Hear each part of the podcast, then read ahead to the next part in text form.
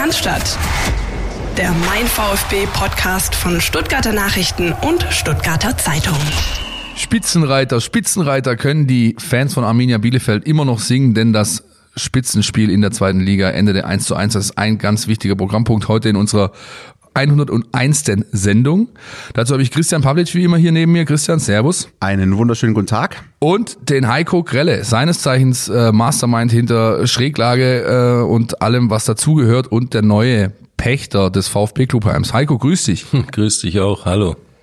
Neben dem Spiel gegen Arminia Bielefeld und natürlich dem Programmpunkt neue Stadiongaststätte, äh, Gastrokonzept, was alles so dahinter steckt, reden wir wie immer auch über unseren NLZ ähm, Newsflash über die Ergebnisse vom Wochenende. Haben natürlich mit dem ähm, Coronavirus ein beherrschendes Thema, das mittlerweile auch den Fußball fest im Griff hat und auch den VfB Stuttgart.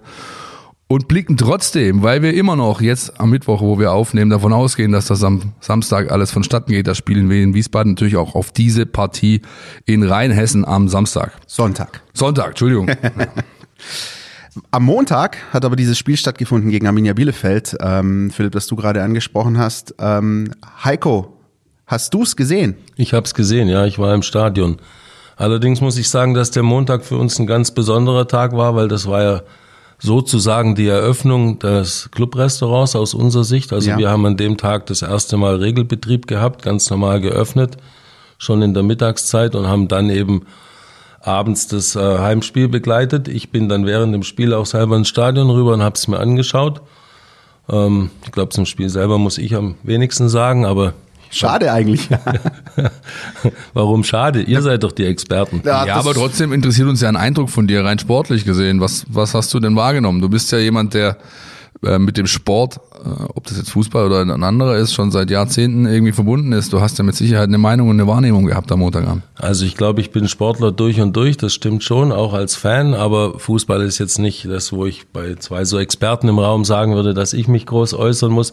Nichtsdestotrotz, ja, ich habe das Spiel gesehen und ähm, erste Halbzeit ziemlich durchwachsen, war ich echt sogar ein bisschen enttäuscht. Mit dem Tor von Mario dann hat man gedacht, okay, jetzt kommt der Schwung, der so ein bisschen reinkam, auch durch für uns. Und ähm, jeder hat schon davon geträumt, drei Punkte mitzunehmen. Am Ende war es dann doch ein 1-1, was natürlich ziemlich enttäuschend war. Aber die zweite Halbzeit hatte zumindest ein bisschen Schwung. Also ich fand die Analyse jetzt durchaus auch expertenwürdig übrigens. Man kann sie danke, auf danke. jeden Fall, man kann sie auf jeden Fall so stehen lassen, auch wenn man natürlich in dem einen oder anderen Punkt anderer Meinung sein kann und darf. Ja. Ich finde aber den äh, interessantesten Punkt, den auch Heiko gerade angesprochen hat, das sehe ich auch so. Ähm, also erste Halbzeit ging das, hat man gemerkt, es war taktisch geprägt, keiner wollte wirklich einen Fehler machen, aber so die ähm, die, die Vorstellung, die man hatte, so sag ich mal, mit, mit der positiven Dreh auf, auf den VfB gemünzt, war so ein bisschen, naja, wenn es der VfB schafft, das 1-0 zu machen, dann wird das schon irgendwie klappen, so wie es eben in all den letzten Heimspielen geklappt hat, auch gerade gegen Jan Regensburg beispielsweise. Und das hat mir, aber nicht nur mir, sondern ich glaube auch so atmosphärisch so ein bisschen im Stadion gefehlt. Also der VfB hat äh, durch Mario Gomez das 1-0 gemacht, aber du hattest nie diese komplette Gewissheit, alles klar, das sind jetzt, das müssen jetzt drei Punkte sein. Ich weiß gar nicht, wie ich das richtig greifen soll, Philipp. Wie hast, wie hast du das wahrgenommen am Montag? Also erste Halbzeit war ein klassisches Spitzenspiel, Halbzeit, ja. Ähm, äh, keiner will einen Fehler machen, man belauert sich. Äh, der VfB macht es eigentlich gut mit seiner ähm, taktischen und systemischen Herangehensweise an das Spiel. Hat Uwe Neuhaus auch nach dem Spiel der Trainer von Arminia zugegeben. Wir waren nicht vorbereitet auf das, was äh, der VfB da gezeigt hat. Mhm. Ähm, dementsprechend, sage ich mal, ja, durchwachsen oder eben zurückhaltend äh, ging es vonstatten und dann kommt der VfB richtig stark aus der Halbzeit. Eben genau das, was die letzten Wochen oftmals gefehlt hat. Ja, ähm, der Start war gut, man geht verdient in Führung. Und dann verliert man so ein bisschen den Grip zu diesem Spiel. Und ich habe mir lange Gedanken gemacht, ähm, woran es lag und ich kann keinen einzelnen Punkt festmachen. Es gab einmal dieses Thema Körpersprache. Die Jungs haben plötzlich irgendwie hat das nicht mehr gepasst. Ja, du, die Abstände haben nicht mehr funktioniert. Das heißt, ähm, man kam nicht gut in die Zweikämpfe mehr, weil eben die Abstände zum Gegenspieler und zwischen den Reihen zu groß waren. Dann ähm, gibt Matarazzo quasi seine Flügel komplett preis, weil er eben Gomez reinnimmt, hinten auf Fünferkette, äh, rausnimmt, hinten auf Fünferkette stellt und dann hast, hast du halt ähm, da sehr viel Platz für die Armin gehabt auf den Außen äh, den sie natürlich zu nutzen wussten. Und last but not least hat dann auch bei dem einen oder anderen hast du halt gemerkt, das reicht noch nicht. Holger Bartschuber ganz zuvorderst, der will ich auf dem allerletzten Stückchen Gummi daherkam, ja, ähm, äh, mal ein Formel 1 Sprech zu bemühen, ja, weil der natürlich keinerlei Spielpraxis hatte nach so vielen Wochen Pause und einfach auch hinten raus gingen dem so die Körner aus. Und dieser, dieser, diese, sag ich mal, Kniff, den Materazzo tun wollte, eben mit Carasso die Fünferkette stärken, gegen die hohen Bälle Kopfballstärke bringen und so weiter, der hat der Stabilität der gesamten Mannschaft nicht gut getan, sondern eher wehgetan und dann äh, bekommst du zum allergrößten äh, Übel auch noch aus der am einfachsten im Fußballsport zu verteidigenden Situation, nämlich einem Einwurf, das eins zu eins. Das war dann schlussendlich das gerechte Ergebnis. Sieht man auch noch mal äh, oder bedenkt man auch noch mal, was Arminia hinten raus für Chancen hatte. Wäre Sven Schiplock ein richtig guter Fußballer, wäre das Spiel äh, mit er zwei ist, glaube ich, ein richtig guter Naja, aber ja, wenn er, wenn er ein ganz groß, machen wir Und, anders. und Matarazzo ist auch ein ganz guter Trainer. wenn man es ganz groß, wenn man es ganz groß äh, äh, oder wenn, wenn er ganz große wäre, legt er den Ball halt quer in die Mitte und dann musst du nur noch einschieben. Aber ja, ähm, gerechtes Ergebnis. So kann man es, glaube ich, unterm Strich stehen lassen, oder? gerechtes Ergebnis und ähm, wa- was mir noch so ein bisschen so einfällt, wir haben uns ja dann darüber Gedanken gemacht, wer war denn aus VfB-Sicht der Spieler des Spiels und haben wir uns, es war wirklich keine leichte Entscheidung, am Ende haben wir uns dann für Nicolas Gonzalez entschieden, aber es war eher so alles in the middle, aber ein bisschen zynisch, wenn ich äh, sagen müsste, wer war der Spieler des Spiels, dann ist für mich Uwe Neuhaus, weil, weil er einfach mit seinem, wirklich mit seinem Doppelwechsel äh, einfach das Spiel, dem Spiel einfach eine ganz andere Note nochmal gegeben hat, mit der der VfB einfach nicht in der Form klargekommen ist. Und ähm, trotz allem, also wir, auch wir reden natürlich äh, vornehmlich hier in diesem Podcast über den VfB Stuttgart, aber ich muss echt, auch wenn das vielleicht für viele gar nicht so rüberkam, wirklich meinen Hut ziehen vor Arminia Bielefeld. Das ist eine ähm, Zweitligaspitzenmannschaft, steht zu Recht da oben und ähm, ja, man hat einfach auch gemerkt, da ist ein Team, das über Jahre zusammengewachsen ist. Das hat man im Stadion gemerkt. Das ist, wie wir es letzte Woche diskutiert haben, hat sich alles bestätigt. Nicht nur Fabian Klos, sondern ähm, ja eine Mannschaft, von der ich mittlerweile glaube, dass sie eben ähm, auf dem Weg in die Bundesliga nicht mehr aufzuhalten sein wird. Ähm, ich lasse mich auch gerne eines Besseren belehren, aber das fand ich beeindruckend und in diesem Sinne, es ist nicht alles nur der VfB Stuttgart, äh, Respekt an Arminia Bielefeld und wie du gerade gesagt hast, ich glaube, der VfB muss froher sein, dieses Spiel nicht verloren zu haben als andersrum. Ja, ich würde einfach sagen, damit lassen wir es auch bewenden, Ja. was das Spitzenspiel angeht und widmen uns der ähm, Spitzengastronomie, Heiko, die äh, nebenan eingezogen ist. Bevor wir aber so ein bisschen in, also sagen wir in die Details gehen, was ihr da plant, was ihr machen wollt und was die Fans zu erwarten haben, erzähl doch mal so ein bisschen über dich. Wer bist du? Wie kam das alles, dass du hier mittlerweile in der Stadt in so vielen Projekten deine Finger mit drin hast und äh, ja, einfach so ein bisschen Einblick geben unseren Hörern, Hörern, wer denn heute unser Gast ist. Wollt ihr das wirklich alles hören? Nein, du kannst, du kannst natürlich, du kannst natürlich, du kannst natürlich ein, ich, Ich, ich versuche die mal, ich versuch's mal kompakt zu machen. Ja, genau. Also ich komme eigentlich aus einem ganz anderen Bereich, wie gerade angedeutet, Sportler durch und durch. Ich war selbst auch mal sehr aktiver Sportler, Profisportler auch. Ähm, hab, komme aus diesem Windsurf und, und Surf- und Boardsportbereich. Habe dann relativ schnell nach meinem Studium auch in dem Bereich ähm, Fuß gefasst und hab, war ein paar Jahre Geschäftsführer bei einer Firma, die heißt Fanatic, die heißt heute immer noch Fanatics, war damals so der, der Marktführer im Windsurf-Bereich. Hatte aber immer den Traum, mich selbstständig zu machen und habe mich dann relativ schnell im, im Vertrieb und Markenaufbau eben in diesem Boardsportbereich selbstständig gemacht. Das war so Ende der 90er Jahre, ganz konkret 97 habe ich meine eigene Firma gegründet. Wir waren dann da ein paar Jahre ziemlich äh, progressiv unterwegs, hatten auch immer Lust, neue Wege zu gehen und haben an irgendeiner Stelle mal einen ganz, sag ich mal, progressiven, innovativen, heute würde man sagen, hippen Showroom in Stuttgart Downtown gemacht und in dem Gebäude war halt zufällig eine Bar dabei und die Bar wollten wir bespielen. Das war ein ganz, ganz simpler Ansatz. Wir wollten einfach diese Bar bespielen für unsere, für unser Umfeld, für unsere Kunden, für unsere Teamrider und so weiter hatten da keine großen Ambitionen. Das ging zunächst ein, zweimal schief, erst durch einen fremden Betreiber, dann durch uns selber. Und das hat irgendwie so den Ehrgeiz in mir geweckt und ich habe gesagt, komm, also eine Bar zu machen, die die letztendlich auch nicht mal Profit machen muss, sondern einfach so 30 Quadratmeter bespielen für die Freunde. Das kann doch nicht so schwer sein. Und habe mich dann da selbst mit ein paar Freunden reingefuchst und so ist die Schräglage entstanden. Zunächst als mini kleine Bar, dann hat sich's immer mehr wie so ein, wie so ein Jugendhaus damals so mit einer Eigendynamik zu einem Club entwickelt.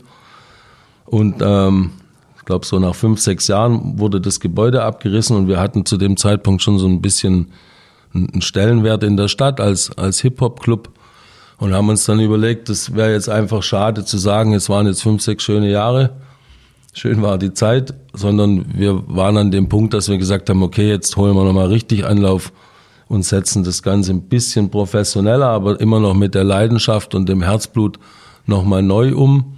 Haben dann eine neue Location gefunden, die, die heutige Schräglage, also der Club in der Hirschstraße. Haben dann kurze Zeit drauf noch ein kleines Restaurant aufgemacht und irgendwie hat es so eine Eigendynamik bekommen. Ich kann es euch gar nicht genau sagen, wie das dann kam, aber ein paar Monate später haben uns die Stuttgarter Kickers gefragt, ob wir an der Ausschreibung teilnehmen wollen zum zum neuen Gazi-Stadion, also zur neu gebauten ha Haupttribüne. Da haben wir dann dran teilgenommen, haben das auch gewonnen und haben dann den Zuschlag bekommen und haben ab Anfang 2015 auch Stadiongastronomie gemacht. Dann kam noch einiges dazu in den, in den darauffolgenden Jahren. Aber diese Stadiongastronomie wie gesagt, also wir hatten keinen strategischen Ansatz. Es war nie unser Plan, Stadiongastronomie zu machen, aber es hat uns total geflasht, total fasziniert. Wir haben uns dann da auch richtig reingehängt. Ich hoffe auch einiges dazugelernt. Ähm, ja, und das ist der Stand. Also so ein bisschen Gastro-Großunternehmer per Accident ist eigentlich ganz witzig. Ja, ja, ja so, per Accident. Wie ja. sich sowas äh, entwickeln kann. Ähm, und jetzt habt ihr euer zweites Vereinsheim übernommen. Genau genommen, weil ähm, zur Anfangszeit auf der Walder oben war da auch noch bei Eintracht Stuttgart aktiv und äh, seid dann da immer fleißig hin und her ge, äh, gewandert und ähm, mit den Speisen und so weiter. Und jetzt das VfB Clubheim. Ähm, ist, ist dir bewusst, dass du in eine, sag ich mal, relativ äh, lange Tradition da unten jetzt einsteigst? Denn seit 1981 gibt's dieses Haus an unverändertem Platz schon, natürlich renoviert wurde es ein paar Mal, aber diese Gastro da unten gibt's eben schon seit damals. Das ist mir natürlich mehr als bewusst. Also zum einen bin ich, wie gesagt, Sportfan und verfolge den VfB schon, glaube ich, seit Mitte der 80er Jahre. Ähm, war auch oft in dem Clubrestaurant schon vor unserer Zeit. Und das ist mir mehr als bewusst. Und auch genau an diese Tradition möchten wir eigentlich anknüpfen. Ich, ich habe das Gefühl, ohne dass wir jetzt irgendjemand da angreifen oder kritisieren wollen, aber ich habe das Gefühl, dass dieser Status einer, eines Fan-Club-Restaurants so ein bisschen verloren gegangen ist, dass da ein bisschen Schwung rausgekommen ist, aus welchen Gründen auch immer. Und ich finde es eigentlich mehr als natürlich, dass, dass so ein Club-Restaurant von einem Verein auch so die Heimat oder die Gaststätte sein soll, wo eben auch Leben um die Spiele rum äh, passieren kann und darf. Und das ist auch ein Punkt, an dem wir wirklich gerne wieder anknüpfen das wollen. Das heißt, es geht schon auch vor allem darum, dieses dieser Status als Clubheim, sag ich mal, der ist schon, ja, der liegt dir schon am Herzen, das merkt man. Also das ist jetzt wahrscheinlich, wenn nicht so passiert, wenn es in irgendein normales Lokal in Bad Cannstatt gewesen wäre, sondern die, der, der, die Tatsache, dass es mit diesem Verein VfB Stuttgart äh, im untrennbar in Verbindung ist, das, das scheint schon ein Faktor zu sein, oder? Ja, mehr als. Also A, VfB finde ich einen richtig guten Club. Ähm, B, finde ich das Fanumfeld beim, beim VfB Stuttgart bemerkenswert. Also ich war schon in vielen Stadien in Deutschland gucke mir immer wieder Spiele an, wo immer ich hinkomme. Und sowas wie in Stuttgart gibt's selten. Ich will nicht sagen nie, ich sage nur Dortmund oder so gibt's natürlich auch andere gute Fankulturen, aber das, was beim VfB drumherum passiert, ist schon sensationell. Auch gar nicht schwabenmäßig irgendwie. Ja. Und, ähm, und das würden wir natürlich gerne aufgreifen. Wir wollen auch nichts erzwingen oder mit Gewalt, aber wir wollen auf alle Fälle die Chance geben, dass man sich da wohlfühlt als VfB-Fan und nach dem Spiel auch mal hinkommt und noch bei einem Bierchen eben ein Spiel bespricht oder unter der Woche andere Spiele zusammen anguckt, natürlich Auswärtsspiele dort angucken kann und einfach wir auch wirklich eine Anlaufstelle sind für VfB und sein Umfeld. Könnte ja in den nächsten Wochen durchaus äh, relevant werden, sagen wir ja, mal so. Der, der Zufall will es, dass es, glaube ich, sehr relevant wird die nächsten zwei, drei Monate und man vielleicht sogar die Heimspiele nur noch am Fernseher angucken kann mhm. und dann, dann wäre es natürlich besonders schön, wenn wir die Fans willkommen heißen dürfen. Gibt es ähm, Konkretes, äh, was du da schon äh, verraten kannst? Das ist ja Montag im Regelbetrieb. Ich meine, das ist natürlich klar zum Ausdruck gerade gebracht. Äh, Fußball wird zu schauen sein da unten. Das heißt, du hast die entsprechenden Abos, die man heutzutage benötigt. Aber was gibt's denn an konkreten Dingen, die du verraten kannst, mit dem du eben genau diesen Effekt erzielen möchtest, die Fans äh, wieder für diese emotionale Heimat Clubheim zu begeistern? Ja, das, also da müssen wir uns definitiv erst reindenken. Das geht nicht ohne Kontakt zu den Fans. Ne? Bis jetzt ist es so, dass ich natürlich keinen unmittelbaren Kontakt zu größeren Kreisen habe und wir deshalb uns da reinleben wollen und, und einfach auf die Szene, auf das Umfeld zugehen möchten und natürlich auch die Nachfrage spüren möchten, die wir natürlich im Vorfeld schon versucht haben zu analysieren und aufzugreifen, aber da möchten wir noch viel persönlicher und direkter mit den Leuten in Kontakt gehen, um rauszukriegen, was wirklich auch ähm, in irgendeiner Form nachgefragt wird, damit man wieder mehr dahin kommt zum Fußball gucken. Kannst du mich ein bisschen aus dem Nähkästchen plaudern, wie das eigentlich jetzt konkret zustande gekommen ist beim VfB? Also das, das war ja schon so ein bisschen, ich, ich fand es durchaus überraschend, ja, hab das, hab das dann gelesen und gedacht, okay, cool. Äh, wie, wie ist es denn, wie ist es denn passiert? Kannst du uns da ein bisschen was verraten? Naja, das ist ja so ein Thema für hinter den Kulissen. Absolut, deswegen sind wir hier. In unserem kleinen Abstellzimmerchen hier. Also Großartig. Also ich möchte mich da auch nicht äh, zu weit aus dem Fenster lehnen und, und auch keine, äh, sag ich mal, Dinge reininterpretieren, die ich auch nicht wirklich weiß. Ich weiß, dass der VfB in irgendeiner Form gespürt hat, dass es vielleicht zu einem Pächterwechsel kommen könnte und aufgrund von persönlichen Kontakten, die da waren, man, man mich oder uns als Firma relativ früh schon kontaktiert hat, eine gewisse Bereitschaft einfach mal abgeklärt hat. Und dann haben wir den, den letzten Herbst, späten Herbst angefangen, ein bisschen drüber zu sprechen. Und als dann äh, der Micha Braun dann leider die Segel streichen musste, was ich ihm überhaupt nicht gönne und der auch inzwischen ein ganz guter Bekannter von mir geworden ist, ähm, hat man dann konkreter gesprochen. Da war natürlich auch eine gewisse, gewisse Drucksituation da, weil beim VfB Clubrestaurant ist ja nicht nur so, dass man die Fans versorgen möchte, sondern auch sehr, sehr viel Wert drauf gelegt wird, dass die eigenen Leute versorgt werden, ja, von den Profis angefangen bis zu den eigenen Mitarbeitern, was ich auch sehr schätze und was auch viel über, über den Verein oder auch über, über die Kultur innerhalb der AG aussagt dass das da so einen hohen Stellenwert hat. Und deswegen war natürlich auch ein gewisser Druck da. Und wir haben uns dann bereit erklärt, zunächst mal ähm, nur diese interne Versorgung in Anführungszeichen zu übernehmen, also die, die Profis zu versorgen, als die aus dem Trainingslager zurückkamen, die Jugendspieler und dann auch die eigenen Mitarbeiter. Ja, und haben dann, wie gesagt, so einen sanften Einstieg, haben das, äh, wie lang war das dann, so fünf, sechs Wochen gemacht und haben jetzt dann eben seit Montag den Regelbetrieb. Dazwischen gab es ja auch schon drei Heimspiele, wenn ich es noch richtig im Kopf habe. Und die drei Heimspiele haben wir dann auch schon quasi geöffnet und, und den Restaurantbetrieb gemacht. Gibt es im Regelbetrieb auch die beiden Stände äh, im Außenbereich? Werden die auch bespielt? Also der Kiosk am Schliens und der äh, provisorische drüben am Einser? Ja, natürlich. Also die hatten wir jetzt schon bei jedem Heimspiel offen und das wird auch ganz gut angenommen. Man merkt, also ich muss da vielleicht nochmal auf vorher zurückgehen. Es ist ja nicht so, dass gar keine Fankultur ums Clubrestaurant besteht. Das wird schon vieles sehr, sehr gut angenommen, aber ich habe das Gefühl, man kann das eben noch noch deutlich steigern. Gerade auch die beiden Kioske werden bei den Heimspielen angenommen.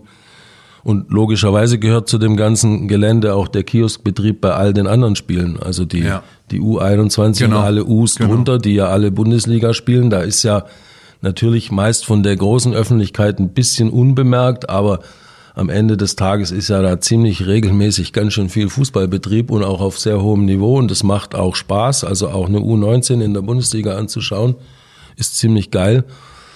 Und deswegen, ja, das gehört natürlich alles dazu und da, da stehen wir auch voll dahinter. Also das ist genau unser Ding. Kommen wir nachher nochmal explizit dazu, zu den drei Mannschaften, den wichtigsten, U17, U19, U21.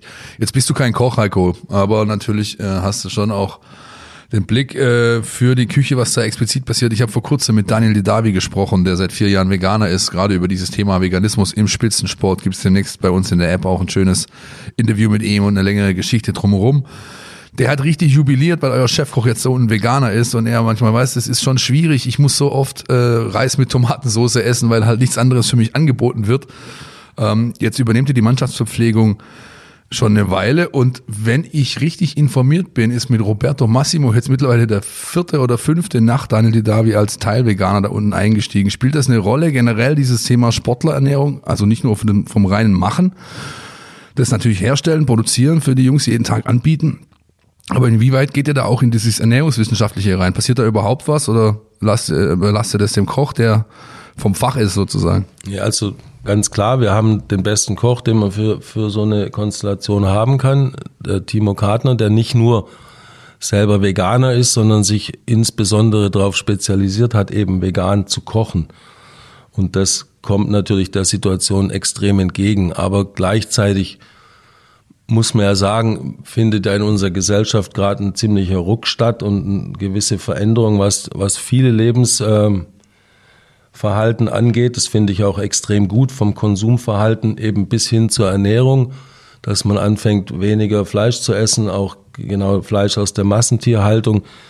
Ich bin nicht der Typ, der irgendjemand was vorschreiben möchte oder der da ganz stark eine, eine Schublade bedient, aber ich finde es gut, dass dann Umdenken stattfindet. Dementsprechend, also neben der Tatsache, dass ich selber auch mich dabei ertappe, extrem umzudenken, ist es aber auch unsere Pflicht, uns mit dem Thema zu beschäftigen, weil wir wollen ja auch den neuen, den jungen Gast, den umdenkenden Gast auch in Zukunft erreichen und gepaart mit einem gewissen Eigeninteresse beschäftigt uns das sehr. Und jetzt noch mit dem VfB dazu, das ist natürlich, das macht Spaß, Leistungssportler entsprechend ähm, bedienen zu können, ne? weil das dann, also A hat man das Gefühl, das wird auch wirklich ähm, ernst abgenommen B ist es aber auch so, dass man also dieses, dieses ganz kleine Gefühl hat, dass man auch dazu beiträgt, dass die Jungs noch ein bisschen besser werden. Ja. Und das macht einfach richtig Spaß. Und dass es eben Spieler gibt, die das auch schon ganz bewusst leben und auch da eine Kommunikation zwischen uns, insbesondere eben der Küche, dem Timo und den Spielern stattfindet in einer positiven, konstruktiven Atmosphäre, das ist, das ist einfach geil. Da freut sich jemand richtig. Ja, ja ist doch schön. Nein, ist auch wirklich, also ich habe erst für die Recherche zu diesem Artikel vor, jetzt vielleicht, ist jetzt vielleicht 60 Minuten her, mit einer ähm, Ernährungsberaterin, Expertin auf dem Gebiet telefoniert. Es ist, also es scheint zumindest so, dass da noch sehr, sehr viel möglich ist, wo eben ganz andere Bereiche im Thema Spitzensport, sei es jetzt Athletik, äh, Leistungsdiagnostik, und so weiter und so fort. Da ist taktisch, da ist halt vieles schon ausgereizt. Da mhm. bist du einfach schon an der Kante, da geht halt nichts mehr. Der Mensch gibt da nicht mehr viel her. Aber gerade das Ernährungswissenschaftliche, da ist halt noch Potenzial da, das bisher nicht gehoben wurde oder nur anteilig und ich bin gespannt, was da noch drin ist. Ja, das, gilt, das gilt ja nicht nur für Spitzensportler, das gilt, für, sowieso. Das gilt ja, für uns alle und ja, das logisch. ist ja auch das Interessante, aber ähnlich wie im Rennsport, kann man sagen, ist der Spitzensport halt oft der Vorreiter für bestimmte Entwicklungen. Und wenn du, wenn du Profis zuhörst, also in, in allen Sportarten, die umgestellt haben auf vegetarisches oder veganes Essen, und wenn du, wenn du dann zuhörst, deren Erfahrungen, dann ist es natürlich auch motivierend für jeden von uns im Daily Business. Auch wir müssen eine gewisse Leistung bringen. Ich denke, ihr auch. Ja. Und, und da ist es einfach interessant, sich mit so Themen zu beschäftigen. Ja, wird wirklich spannend sein, wie es mit dieser gesellschaftlichen Entwicklung ähm, weitergeht, was mich direkt zu unserem nächsten Themenblock führt. Denn äh, lass mich raten. Ja, ja, genau. Wie wir, glaube ich, alle wissen, auch ihr da draußen wisst, ähm, wird die Welt im Atem gehalten, im wahrsten Sinne des Wortes, von einem äh, Virus aus dem Corona Virenfamilie äh, und das hat natürlich jetzt auch den Fußball fest im Griff. Ähm, es kommt zu, es kam zu ersten Spielabsagen. Ähm, es äh, wurden ganze Ligen eingestellt, beispielsweise die deutsche Eishockey-Liga hat den Spielbetrieb abgestellt. Euer persönliches äh, Leben wird davon beeinflusst und jetzt schon und wird noch wahrscheinlich noch zukünftig noch deutlich mehr beeinflusst werden, ähm, ehe diese Pandemie, muss man glaube ich schon sagen mittlerweile, ähm, dann irgendwann mal wieder ab-App. So sie denn ab-App. Darüber wollen wir sprechen und erstmal schauen, wie geht's denn jetzt für den VfB weiter, Christian? Kannst du mal ein aktuelles Update geben? Aktuelles Update äh, insofern, als ähm, das verraten wir jetzt natürlich an der Stelle, Aufnahmezeitpunkt äh, Mittwoch ist. Äh, wir kommen am Donnerstag raus. Das heißt, ähm, Entwicklungen sind ja nahezu stündlich momentan ja. irgendwie vorhanden. Da, wir müssen immer Stand jetzt dazu ja, sagen, wie Nico Kovac, vor allem immer das, Stand jetzt. Davor. Das kriege ich hin. Ja. Nico Kovac äh, hat es ja euch auch ganz vorzüglich gemacht. Ähm, vorneweg, ähm, ihr erfahrt natürlich bei uns über unsere App Mein VfB auf den Portalen Stuttgarter Nachrichten.de, Stuttgarter Zeitung.de wirklich alles. Ähm, zum einen über die Tatsache, finden die Spiele statt, wie finden die Spiele statt, mit, ohne Zuschauer und dann im Zuge dessen eben auch ganz viele Informationen, äh, die der Frage nachgehen, welche Rechte habe ich eigentlich als Kartenbesitzer, als Fan, der möglicherweise vorhatte, nach Kiel äh, zu fahren zum Auswärtsspiel. Das äh, übrigens dann eben Holstein-Kiel auswärts am übernächsten Spieltag ist das erste äh, Spiel, das bereits jetzt als äh, sogenanntes Geisterspiel, ein ganz komischer Begriff übrigens, wenn mich jemand fragt, äh, Ja, als, Ge als Geisterspiel äh, deklariert wurde, also findet statt, aber unter Ausschluss ähm, der, der, der Öffentlichkeit und ähm, das liegt eben daran und das ja, ich, ohne jetzt groß mit, mit, mit äh, Ge- Gemeinschaftskunde irgendwie zu kommen, na, Föderalsystem, das heißt, jedes Bundesland äh, entscheidet das für sich. Schleswig-Holstein hat eben gesagt, ähm, das wird alles untersagt. Ähm, dementsprechend muss Holstein-Kiel dieses Spiel unter Ausschuss der Öffentlichkeit austragen. Wie das jetzt ähm, in Wiesbaden sein wird, äh, es steht zwar offiziell noch nicht fest, aber es ist davon auszugehen, dass es auch da genauso sein wird. Der VfB hat spielplantechnisch so ein bisschen in Anführungsstrichen Glück im Unglück, wenn man es so überhaupt nennen kann. Da stehen jetzt nämlich zwei Auswärtsspiele an, Wiesbaden, Kiel, dann ist eine Länderspielpause. Und das nächste äh, Heimspiel ist dann am Montag, 6. April gegen den HSV. Und bis dahin kann sich die Situation ändern, ähm, muss aber nicht. Äh, Ich habe mich am Montag mit, mit einigen Leuten unterhalten, auch vom Verein äh, am Rande des Spiels gegen Bielefeld. Und der Tenor war so, naja, Christian, richtig mal drauf ein, dass es möglicherweise wirklich das letzte Heimspiel in dieser Saison mit Zuschauern gewesen sein könnte. Ja, also das ist mal das eine, ähm, aber äh, zu, zumal der VfB ja selbst auch betroffen ist. Ähm, vier Mitarbeiter Ja. äh, aus dem Club sind in der sogenannten präventiven Quarantäne. Das heißt, man ist zu Hause. 14 Tage muss man da bleiben, muss äh, genau checken, was treten für Symptome auf, muss gegebenenfalls dann auch zu einer Kontrollstelle und sich auf Herz und Nieren auf das Virus prüfen lassen und erst dann kann man nach den 14 Tagen wieder zurück zur Arbeit. Heiko, hat das auf eure Wirken bisher Einflüsse, also im täglichen Doing mit der, mit der Truppe, mit den, mit den, ja, mit den Mitarbeitern und Verantwortlichen da unten? Also wie ihr gerade gesagt habt, Glück im Unglück. VfB hat am Montag noch gespielt, auch vor Zuschauern. War ganz normale, ähm, ganz normaler Spieltag mit der Vorbereitung auch der Mannschaft, auch mit Essen. Sozusagen der letzte Tag, der wahrscheinlich normal abgelaufen ist in der deutschen Fußballszene für die Saison. Ja. Ähm, und deswegen, ich, ich maß mir nicht an, das zu beurteilen, was da jetzt kommen kann. Äh, seit gestern sind alle in Panik. Seit gestern ist auch klar, dass zum Beispiel das Stuttgarter Kickerspiel gestern Abend Ja. äh, nicht ausgetragen wurde.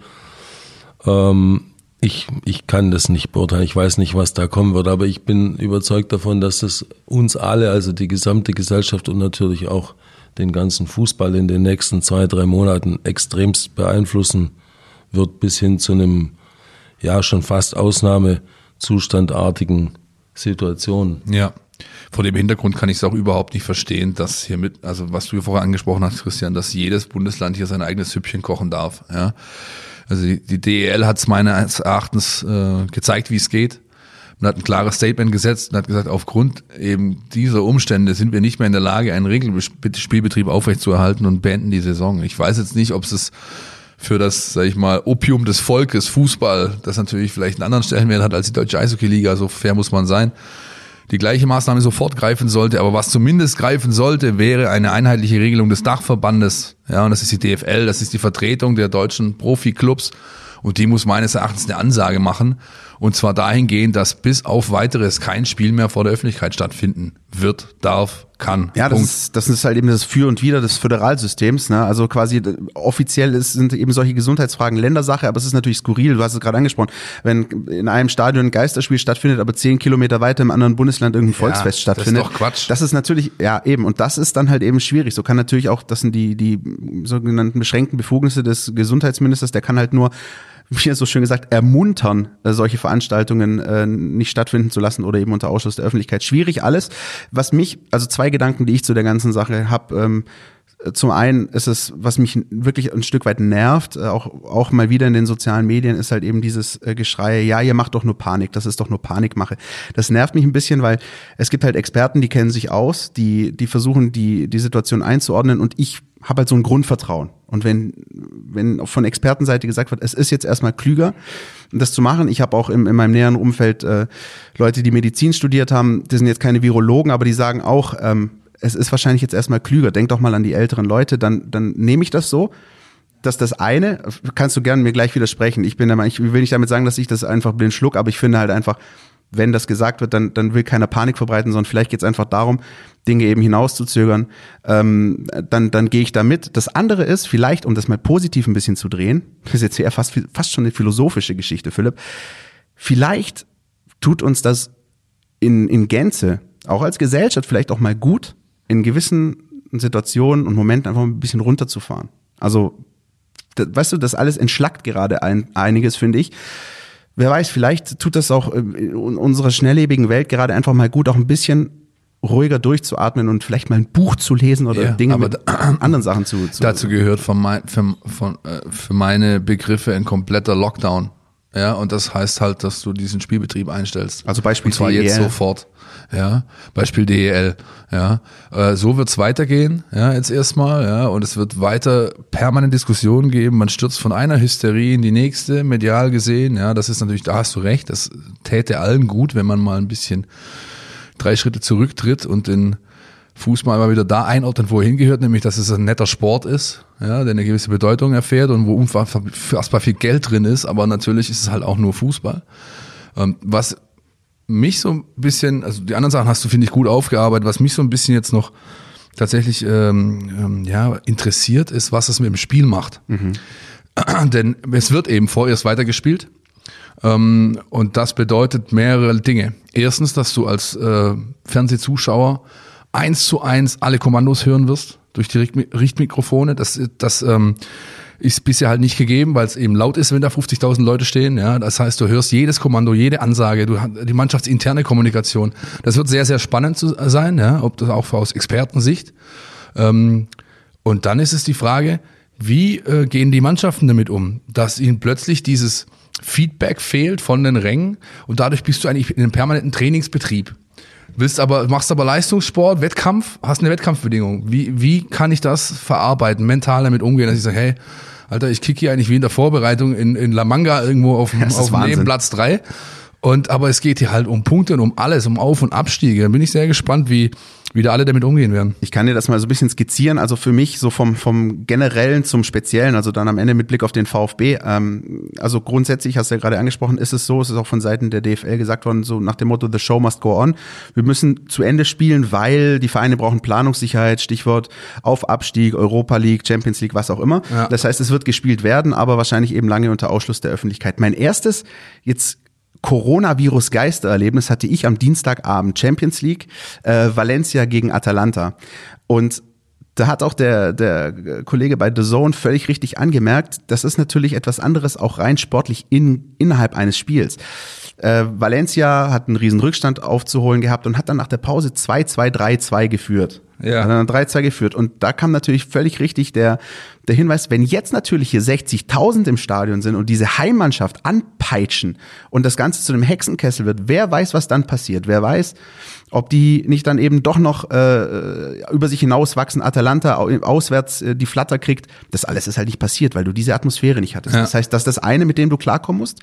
Und das andere mit Blick auf den VfB, wir haben es gerade angesprochen, es ist in Anführungsstrichen gut, dass jetzt erstmal zwei Auswärtsspiele stattfinden. Aber ich erinnere mich an eine Aussage von Pellegrino Matarazzo, der äh, nach seinem ersten äh, richtigen Pflichtspiel, dagegen Heidenheim war es, äh, glaube ich, darauf angesprochen wurde, ja, Herr Matarazzo, jetzt, wie war es denn für Sie, das erste Spiel? Wie hat sich, wie hat sich das für Sie verändert, auch im Vergleich zum Trainingslager äh, in, in Marbella?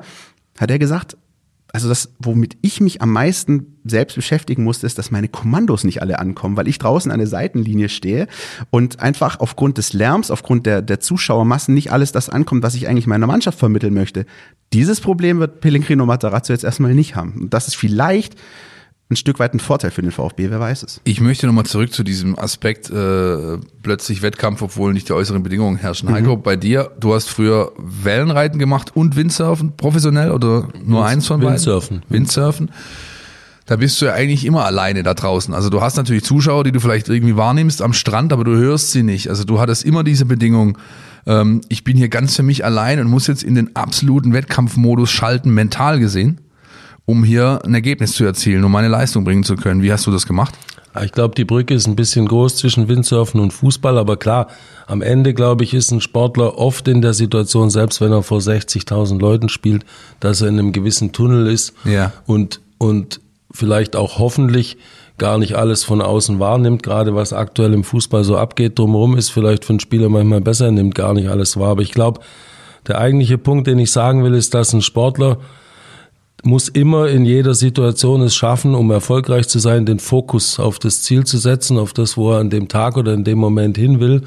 Und das sind jetzt einfach andere Bedingungen. Also jetzt mal abgesehen von der ganzen Corona-Diskussion, da könnte ich jetzt auch noch einige Meinungen hinzufügen, aber Sehr das gerne. lassen wir jetzt lieber Sehr- mal. Nee, warum aber? Warum aber jetzt auf den Sport zurück oder auf den Fußball ist es, ist es für mich so, das ist genauso, wenn es schneien würde und man würde das Spiel nicht absagen. Genauso ist jetzt halt kein Zuschauer da. Man muss sich auf diese neue Situation einstellen und ich glaube, das wird spannend, aber innerhalb von ein, zwei Spielen können die Spieler und, und auch die Trainer damit umgehen. Ob man jetzt die Mikrofone so ausrichtet, dass, dass jeder am Fernsehschirm alles mitkriegen kann, weiß ich auch nicht, ob das schlau ist.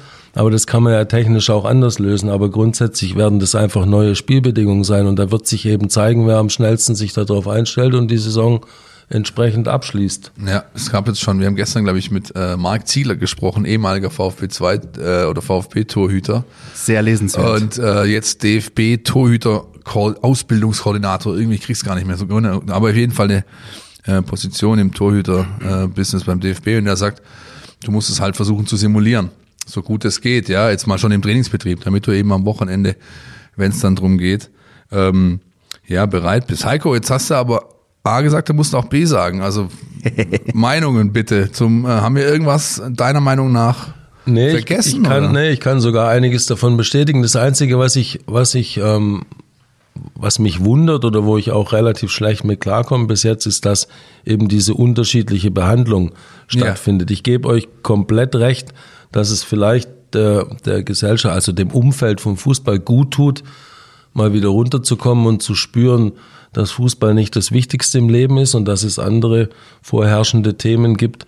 Ähm, das finde ich grundsätzlich, kann man philosophisch so sehen, aber im Moment gibt es natürlich einfach eine Situation, die unseren Alltag und auch extrem viel Business betrifft und wenn dann so unterschiedlich agiert wird, das finde ich ganz problematisch und das beziehe ich jetzt nicht nur auf das Fußballinterne, also dass Ja. ein Spiel abgesagt wird, das andere als Geisterspiel und das dritte noch vor ganz normalen Rängen gespielt wird, finde ich schon problematisch. Aber auch eben Fußballspiele jetzt als Geisterspiele auszutragen. Daneben findet vielleicht ein Stadtfest statt. Äh, Die Leute fahren in der S-Bahn morgens. Es gibt so viele Situationen und Themen und es gibt irgendwie keine Anhaltspunkte, wie man jetzt vernünftig als Gesellschaft im, im Gesamtkontext damit umgeht. Und das, das finde ich schwach, das finde ich schwach von unserer Politik, ähm, dass da nicht mehr äh, Leitfäden einfach gesetzt werden und man, und man den Leuten Ratschläge gibt, wie man sich jetzt wirklich grundsätzlich verhält. Und es war auch bezeichnend zu sehen am Montagabend, dass einfach genau die, die VfB-Fans oder das gesamte Umfeld in dem Moment, jeder hat es einfach ausgeblendet und sich nur gefreut, dass dieses Spiel stattfindet. Ne? Ja. Also, also auch die Psyche des Menschen äh, wirklich interessant hier zu beobachten. Ich habe auch niemand gesehen bei mir rundum auf, ich war auf der oberen Cannstatter Kurve, äh, ich habe niemand um mich rum gesehen, der auch nur ansatzweise Anstalten gemacht hat, nicht so zu jubeln wie sonst und Leuten um den Hals zu fallen. Also Das Einzige waren die Securities, die einen von hinten betatscht ja. haben. Und dann musste es sich doch umdrehen für die Taschenkontrolle, ne? War witzig. Es gab ja. eine ziemlich geile Situation bei diesem Spiel in Leipzig, Champions League Spiel, das ja mit Zuschauern stattgefunden hat. Der Torjubel äh, der Heimfans und du siehst eine Nahaufnahme äh, im, im, im Publikumsbereich, so ein, wie ein Junge äh, seiner Freundin äh, einen Kuss auf den Mund gibt, so aus voller Freude, aus voller Ekstase, Ja. ob dieses Tores.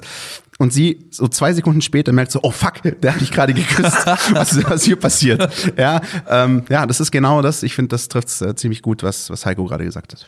Gut, jetzt wollen wir einfach mal schauen. Es ist natürlich jetzt auch für uns schwierig. Äh, Wir können natürlich aktuelle Lage einschätzen, da unsere Meinung dazu droppen, aber natürlich können wir auch nicht vorausgucken. Ähm, Wir schauen einfach mal, wie sich das weiterhin gestaltet, ähm, die nächsten Wochen und ob wir nicht doch einen Lockdown, vielleicht nochmal die Covid oder die, den, den, den, den Kreis geschlossen zu Heiko, wärst du mit so einer Italien-Lösung zufrieden? Also, oder wäre das eher was, nicht was heißt zufrieden, aber eher was, was du jetzt äh, begrüßen würdest, wenn dann die Regierung sagt, so Leute, ab sofort gesellschaftlicher Lockdown nur noch aus dem Haus, wenn es irgendwie notwendig ist, keine weiteren Fahrten mehr, die eigene Region nicht mehr verlassen und ähm, quasi 60 Millionen Menschen unter präventive Quarantäne stellen. Ist das, ist das ein gangbarer Weg? Ja, ich bin da extrem hin und her gerissen, muss ich sagen. Also A, fe- fehlt mir natürlich das Know-how, um das wirklich sachlich Ja, oder medizinisch irgendwo, ja. beurteilen Ja. zu können.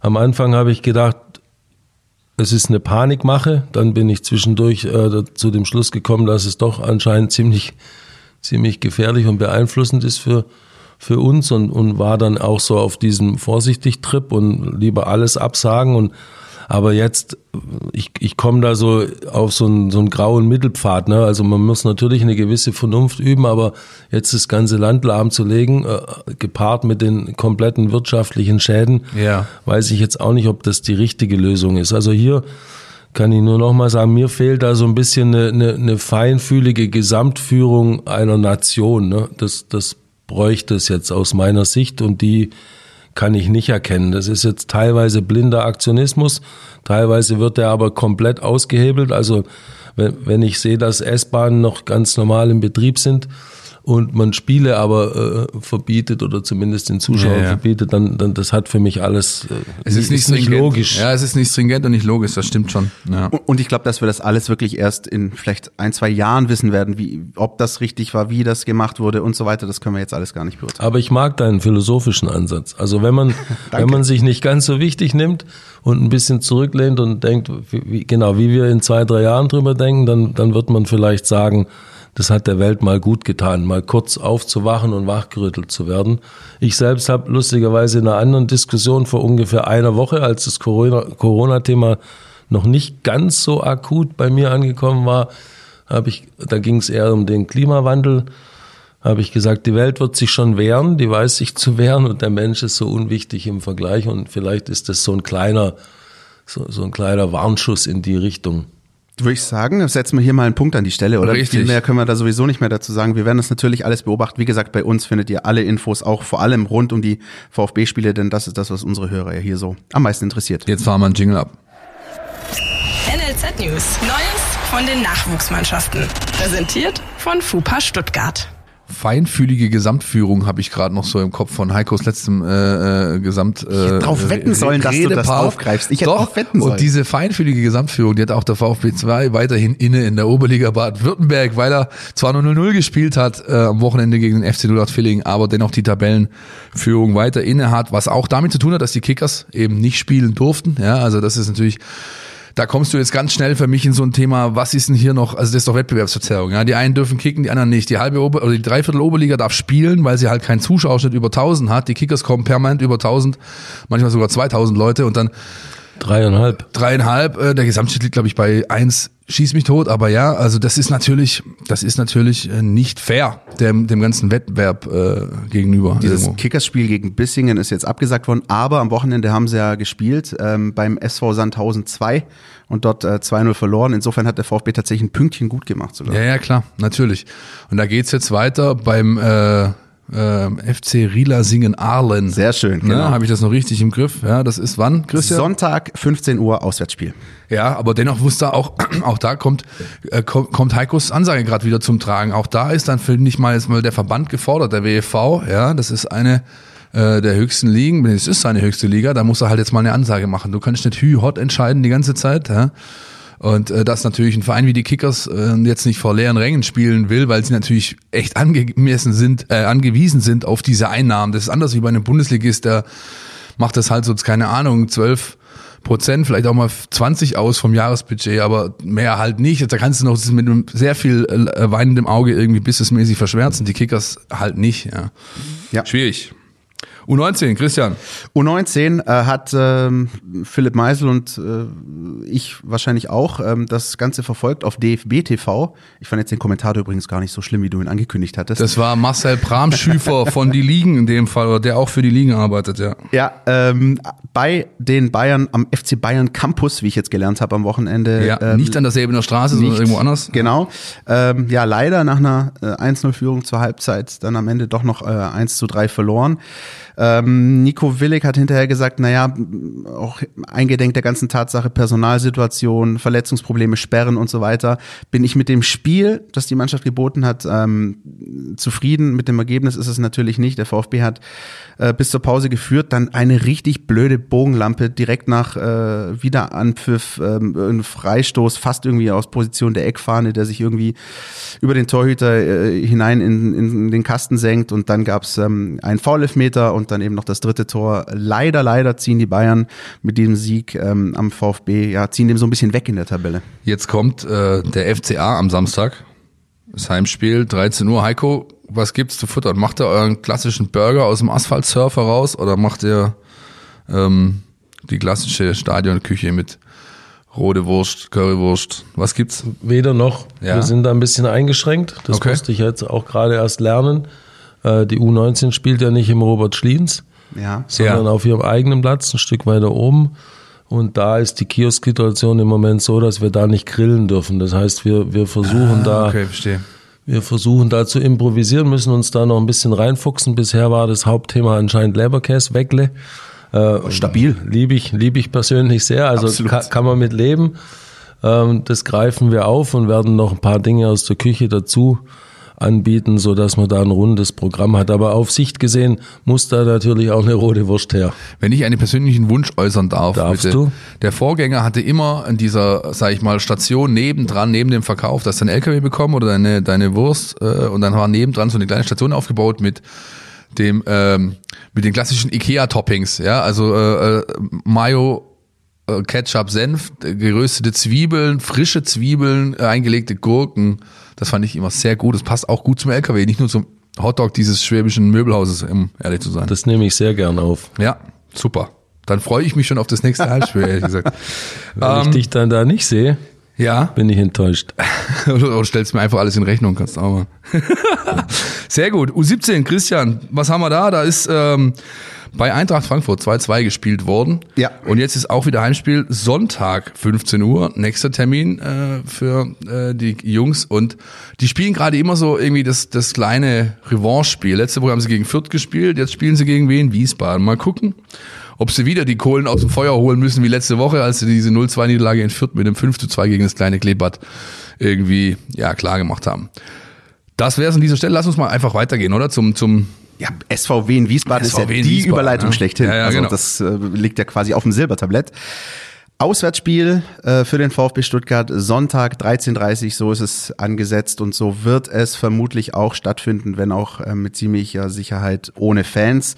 In der Brita Arena, die momentan übrigens sowieso so eine riesige Baustelle ist, also das sieht man im Fernsehbild gar nicht, aber ähm, die Tribüne, auf der sozusagen die Führungskamera äh, ist, wo, wo das Spiel übertragen wird, die gibt's gar nicht. Also die, ist- da ist momentan einfach gar nichts, sondern da ist einfach nur ein Gerüst, wo die Kamera draufsteht.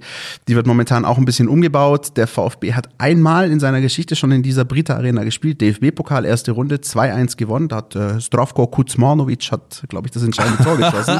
sehr schön. Ähm, Gruß Marlovic. und jetzt also die Rückkehr in die sagenumwobene Brita Arena. Und ähm, ich glaube, bevor wir uns über dieses Spiel unterhalten, lassen wir den Experten zu Wort kommen. Die Mein VfB Taktiktafel. Hier geht's ins Detail. Wenn man die Spielweise von Wien Wiesbaden in drei Worten zusammenfassen würde, müsste man sagen Konter, Konter und Konter. Das ist wirklich ganz zentral das, worum es bei Wien Wiesbaden geht.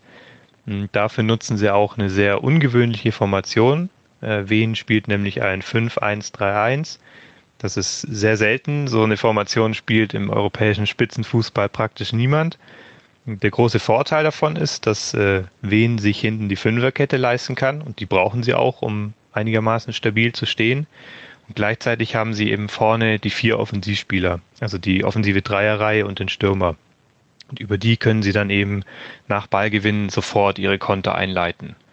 Der Nachteil ist, dass äh, Wien damit praktisch kein Mittelfeld hat. Das heißt, sie haben eigentlich nur diesen einen Sechser und gegen den Ball führt das dazu, dass links und rechts neben diesem Sechser die Lücken sehr, sehr groß sind.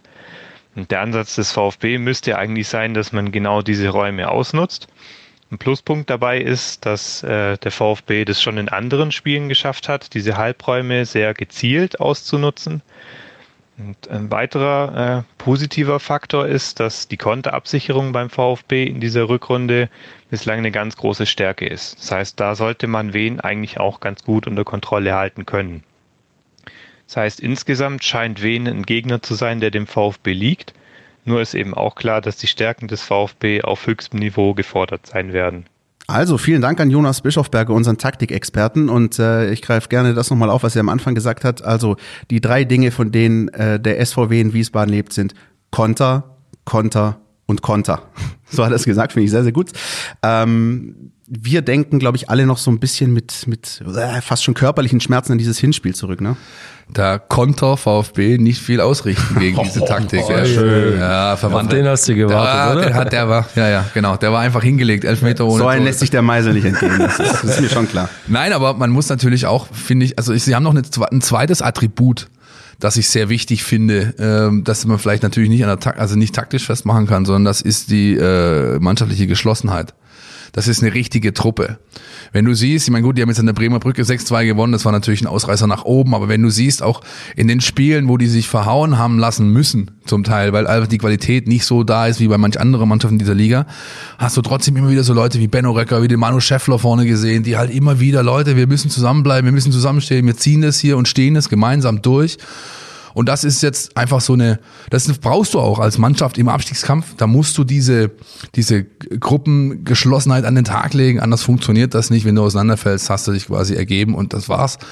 Und das ist wiederum ein Faktor, mit dem der VfB Stuttgart zu tun haben wird und auf den er wirklich achten muss, neben der vorzüglichen Kontertaktik, die Rüdiger Rehm seiner Truppe da eingeimpft hat. Ich muss ja ganz ehrlich gestehen, ähm, so zu Saisonbeginn war SVW in Wiesbaden für mich der erste Absteiger aus der zweiten Liga. Die sind ja hochgekommen, ich weiß nicht, ob sich noch jemand dran erinnert, in dieser Relegation gegen Ingolstadt, da haben die das Hinspiel verloren, keiner hat mehr einen Pfifferling auf die gegeben. Irgendwie sind sie in dieser zweiten Liga gelandet und alle haben gedacht, okay, das ist der erste Absteiger. Mitnichten. Die stehen mittlerweile auf äh, Platz 16 vor Dynamo Dresden, vor dem KSC, haben Ja. sich also richtig reingefuchst in diese, in Ja, ja. diese zweite Liga. Ja. Und was ich besonders interessant finde, so ihr, ich hoffe natürlich nicht, dass sich wiederholt, aber ihr, ihr Verlauf ähm, in der Rückrunde ist gerade sehr vergleichbar zu dem in der Hinrunde. Die hatten nämlich eine, so eine schwarze Serie, haben jetzt eine Zeit lang nichts geholt, ähm, kaum gepunktet und dann kam dieses Spiel gegen Osnabrück Ja. in, der, in der Vorwoche. Sie haben in der Hinrunde ihr erstes Spiel gegen Osnabrück äh, daheim gewonnen, haben jetzt in der Rückrunde in Osnabrück 6-2 gewonnen. Und das war sozusagen, wenn man so möchte, die Ouvertüre vor, das, vor dem Spiel gegen den VfB. Und ich, ich hoffe natürlich, dass es jetzt nicht so kommt wie in der Hinrunde, sondern dass der VfB dann doch zeigen kann, dass er dieser Mannschaft qualitativ überlegen ist und dann auch, wie du so schön gesagt hast, eine Truppe ist. Heiko, Meinungen, Einschätzungen? Also, Schwierig? Ich habe das Hinspiel gesehen. Ja. Da war ich auch schockiert. Da war ich auch live im Stadion. Ich sehe es genauso wie ihr. Ich bin, also, ich, ich bete dafür, dass jetzt die Serie gebrochen wird und dass die nicht nochmal verlieren. Ähm, ich gebe euch aber auch recht, dass ich glaube, im Fußball, insbesondere im Fußball, weil halt die Leistungsdichte so extrem hoch ist, ist das Mentale äußerst wichtig. Das, das hat man auch, glaube ich, am Montagabend gesehen. Und das wird der entscheidende Knackpunkt sein, ob man, ob man mental stark genug in das Spiel gehen kann, um, um eben die Serie zu brechen und, und gegen die Jungs von Wien Wiesbaden zu gewinnen. Ja, du musst vor allem die brechen erstmal. Also jetzt im übertragenen Sinn natürlich nicht, äh, aber als, äh, quasi ihre. Aber die brichst du im Kopf. Ja, genau, so meinte ich's. Genau Die Qualität so. Ja, ja, ist so genau. oder so da, die war auch im Hinspiel da, aber du brichst sie nur im Kopf, weil das ist eine eingeschworene Truppe und die musst du brechen. Ja, richtig. Jeder, der sich daran erinnert, beispielsweise der HSV, dort klar überlegen gewesen in diesem Stadion, äh, 1-0 geführt und bekommt mit dem ersten und einzigen Torschuss von Wiesbaden in der Nachspielzeit das 1-1. ja. Also das ist auch eine Mannschaft, die sich auch nicht äh, Nein, die geben nicht geschlagen gibt. Ne? Die geben nicht auf, die geben nicht auf. Da hast du auch keine Ahnung, wie oft sich der Rüde am Anfang der Runde auf die Tribüne hat stellen lassen. Der hat ja jedes Ja. Spiel hat er wie ein Löwe seine Truppe Er verteidigt gegenüber dem Schiedsrichter, gegenüber irgendjemand, der ihm im Weg kam. Ja, Rüdiger Rehm ist der erste Trainer, der eine Gelbsperre bekommen hat, Ja. äh, übrigens im, im es deutschen diese Regel gibt, ja, ja genau, richtig. Ja, also da ist, da ist einfach was gewachsen, das ist auch schön. Ja, man hat, man hat gemeinsam ja diesen Aufstieg, der so ein bisschen überraschend kam aus der dritten Liga da hoch über die Relegation. Ja, das macht natürlich was mit dir Ja, als definitiv. Gemeinschaft, ist doch ganz logisch. Und das leben die, bringen die auf den Platz. Und damit muss der VfB Stuttgart umzugehen wissen, denn ähm, es ist jetzt noch, sollte die Saison zu Ende gespielt werden, ich sch- schalte mal wieder den Unken-Modus ein, aber ähm, es sind noch neun Spiele auf der viel besagten Uhr und ähm, du kannst dir halt jetzt keine Ausrutscher mehr erlauben. Jetzt ist, jetzt ist wirklich Crunch-Time. Jetzt zähl's und jetzt musst du es jede Woche einfach auf den Platz bringen. Und das ist vor allem, ich, das sage ich auch immer wieder gerne, aber in dem Fall ist es auch wirklich so, der VfB muss das als Chance begreifen. Es sind noch neun Spiele, das ist also noch mehr, mathematisch mehr als die Hälfte der Rückrunde. Und in der Hinrunde ist sozusagen dieser dunkle Lauf so ein bisschen mit diesem Wiesbaden-Spiel losgetreten worden. Jetzt hast du die Chance, genau ja. gegen die gleichen Gegner das, das, besser zu das machen. Das Anfang vom Ende von Tim Walter, wenn man so möchte. Ja, ja die haben, haben ja bis dahin nichts verloren irgendwie, ja äh, äh, grüßen hier von der Tabellenspitze und dann kommt Wien Wiesbaden, danach läuft's gar nicht mehr und am Weihnachten hast du, musst du den Trainer wechseln. Offensichtlich musste man das, ich, ich hätte wie bleibt dabei, ich hätte es nicht getan. Aber das ist Vergangenheit, deswegen müßig darüber zu diskutieren. Ähm, ein Jingle haben wir noch, Leute. Entweder oder. Unser Podcast Tiki Taka. Heiko, wie immer haben wir so eine kleine ja, Geschichte, unser Podcast Tiki Taka, das haben wir die Woche nicht verraten, als wir im Vorgespräch waren, ist aber auch halb so wild. Wir stellen dir jetzt drei Entweder-Oder-Fragen und du beantwortest die nach bestem Wissen und Gewissen und begründest deine Antwort. Begründen auch noch. Wäre sehr gerne, ja. muss, das ist ja eigentlich, glaube ich, schon möglich auch für dich. Also ich habe ihn jetzt als, als starken argumentativen Gast hier wahrgenommen, das kriegt Richtig. er schon hin. Also Hip-Hop-Größe, Afrop oder Sammy Deluxe? Das ist eine besonders fiese Frage. Ja, die sind beide gut, ich weiß. Die sind beide richtig gut und beide meine Idole seit, seit 25, 30 Jahren, aber ganz klein bisschen Sammy Deluxe.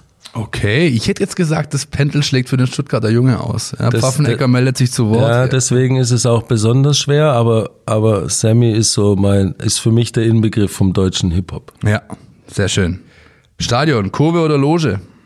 Auch sehr schwierig zu beantworten. Wenn ich nicht ähm, in, im weitesten Sinne businessmäßig damit zu tun hätte, wäre ich in der Kurve. Schwäbische Clubheimküche, Roschbraten oder Kässpätzle? Roschbraten wenn man die Zwiebeln weglassen darf. okay, warum magst du keine Zwiebeln? Kann ich dir nicht sagen, okay. ich mag sie nicht. Alles klar. Ich hätte jetzt der Kässpätzle mit Rostbraten gewählt, aber gut. Jetzt. Ich nehme Leberkäse. Ich hatte tatsächlich mal, ich habe eine Weile mal in der Gastro gearbeitet, da kam immer alle drei Wochen kam tatsächlich einer und wir hatten halt einen Rostbraten regelmäßig auf der Karte und wir hatten immer Kässpätzle auf der Karte. Und wenn das beides drauf stand, hatte es sich immer beides, also zwei Hauptgerichte zusammen. weiß ich, wie der das, das der, der kam abends, ja. Und wie der den nächsten Tag überlebt hat, weiß ich einfach nicht, weil, weil, ja. Aber er hat es immer leer, leer geputzt, den Teller. Der Schwab halt. Ja, genau, richtig. Bloß nichts rüberlassen. Nee, aber es ist, wir haben jetzt vier Heimspiele gehabt. Ähm, wir haben uns viel Gedanken gemacht über die, über die Spieltagskarte, weil wir natürlich erstmal mit einer kompakten Karte, also einem Auszug aus der späteren Karte, aber eben einen kleinen Auszug gearbeitet haben. Und es ist einfach faszinierend, wie diese schwäbischen Dauerbrenner auch in diesen vier Spielen halt wirklich ja, die Topseller waren. Klein, die kriegst du nicht klein. Ich verstehe es persönlich total. Ich kann auch mein Leben lang Maultaschen essen, jeden Tag. Aber es ist schon aus, aus geschäftlicher Sicht schon faszinierend bis hin zu sarkastisch. Sehr gut. Ich finde, das ist übrigens, das ist schon fast ein Psalm. Ich kann jeden Tag Maultaschen essen. Das ja, ist wirklich. Ja, das, ist das ist ja aber auch so. Also mein, also wer hier in, in, äh, in diesem wunderschönen Bundesland geboren ist, der hat, glaube ich, damit überhaupt kein Problem. Heiko, das war's. Hast du gut überstanden. Hey. danke, ja? danke. Ja? Hat Spaß wirklich, gemacht. Hast du wirklich gut gemacht. Ja, uns auch. Ähm, das war's dann, glaube ich, thematisch für diese Woche. Uns bleibt nochmal der Hinweis auf den Fragenpot, den wir machen wollen in zwei, drei Wochen, wenn die Länderspielpause ansteht. Eine Sendung nur generiert aus euren Fragen. Wir nehmen dann dazu Stellung, beantworten alles, äh, kuratieren das natürlich. Ähm, dennoch weiterhin uns die Fragen zuschicken zu jeglichem Sachverhalt rund um den VfB Stuttgart. Nutzt info at meinvfb.de als Adresse oder die Telefonnummer, die ich mir nicht merken kann, Christian. Wie geht's dir? Ich habe, äh, dadurch, dass der Drucker ja nicht funktioniert Ach, hat. komm, warte, ich, warte, warte. Ja, Achtung, jetzt müssen wir noch ein bisschen äh, die Zeit ein bisschen überbrücken, in, bis Philipp nein. Meisel die Nummer. Nein, nein, nein, ich finde sie auch nicht raus. Wir, wir, wir, wir, wir machen das so. Wir machen das so, wir äh, packen die euch in die Show Notes. Wenn wir zu blöd sind, uns diese Nummer zu merken, ja, dann müssen wir halt hinterher ein bisschen nachschaffen. Okay? Das ist halt, Philipp Meisel weiß halt, wie Social Media funktioniert. Ja, ja. ja das ist halt so, gleichzeitig reingucken, so. wir packen das auch in den Insta-Post und dann Richtig. Äh, Bescheid. Genau. So sieht's aus. Heiko, stabiler erster Auftritt. danke, danke. Darauf ja, äh, erstmal ein LKW, würde ich sagen. Ja, würde ich auch sagen. Gehen wir ein LKW essen. Alles klar, bis nächste Woche. Mit viel Senf. Sehr gut. danke, Heiko. Macht's gut. Ciao. Ciao. Ciao. Danke.